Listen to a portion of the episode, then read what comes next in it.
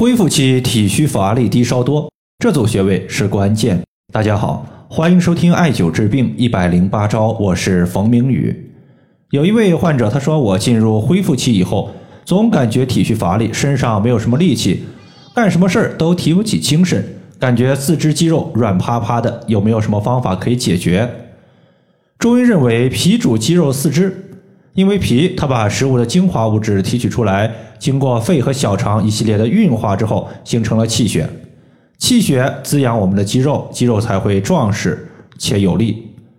感觉体虚无力、肌肉软趴趴的，表明脾气虚弱，身体的气不足。解决此类的方法呢，常见的两个方法是补中益气丸以及用穴位解决。穴位常用的就是百会穴、膻中穴、气海穴以及足三里穴。对于补中益气呢，今天我们主要讲三个方面。一方面呢就是一个案例，另外呢是穴位对于调治体虚的一个治疗，最后呢就是补中益气对于低烧的一个调治。首先呢，咱们先说一个案例，就是今天提问的这个患者，他是微信群的一个老学员，在去年的时候呢，他的母亲出现了一个重症的肌无力，当然他的肌无力呢主要体现在眼皮上面，就是眼皮呢向下耷拉非常严重。给人的感觉呢，像是没有睡醒一样。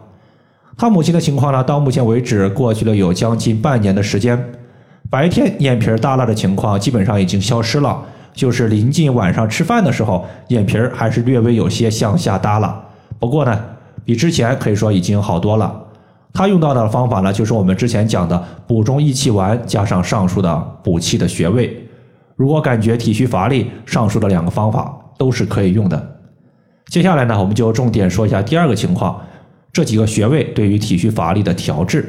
第一个穴位叫做百会穴，位于人体的正头顶，是所有穴位之中位置最高的穴位，也是各条经脉之气汇聚的地方。艾灸百会穴有生阳益气的作用。在这里呢，需要提醒大家的是，百会穴由于在头顶这个地方呢有头发，如果手持艾条艾灸，它可能会烧到头发。一般呢，我们用两个方法居多。第一个呢，就是头顶用隔姜灸；第二个呢，就是头部用艾灸罐儿这两个方法呢都行。百会穴在人体的两耳尖和头顶前正中线的交点处。第二个穴位，咱们要说的是膻中穴，是人体八会穴之一的气会，专门解决和气相关的病症，比如说气滞、气虚，都可以用膻中穴。尤其是膻中穴距离人体的心肺非常近。所以，对于心肺气虚的患者，它的效果是尤其的好。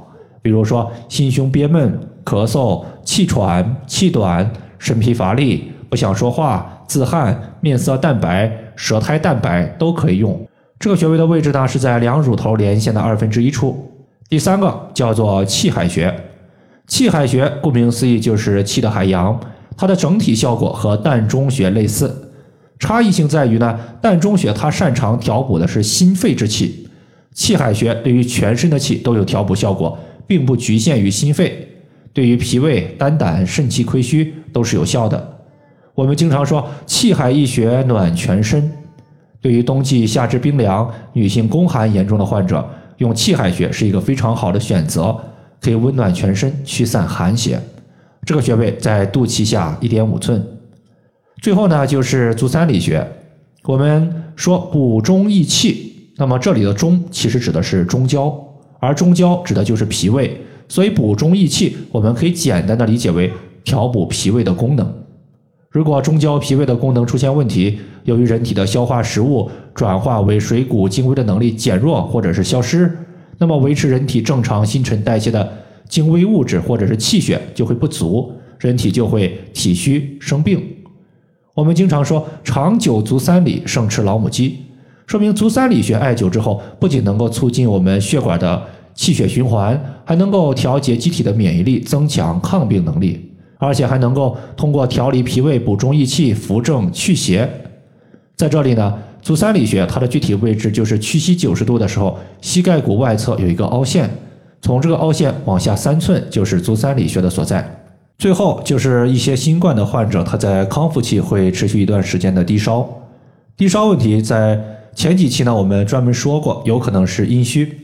当时遇到的患者呢，主要是以舌头瘦小、舌面少苔甚至舌面无苔的情况为主。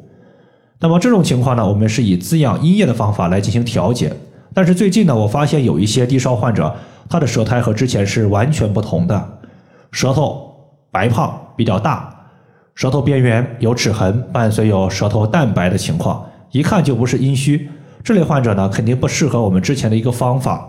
这种情况大概率是气虚所导致的一个低烧问题。所以这种低烧，大家遇到了之后，先看舌头。看一下是复合阴虚的舌苔还是复合气虚的舌苔。如果复合我们今天所说的气虚类型，就可以考虑用补中益气丸，或者是搭配上述的穴位来进行调治。上述的穴位呢，用刮痧来调治也是一个不错的选择。以上的话就是我们今天针对体虚乏力以及低烧的问题，就和大家分享这么多。如果大家还有所不明白的，可以关注我的公众账号“冯明与艾灸”。姓冯的冯，名字的名，下雨的雨。感谢大家的收听，我们下期节目再见。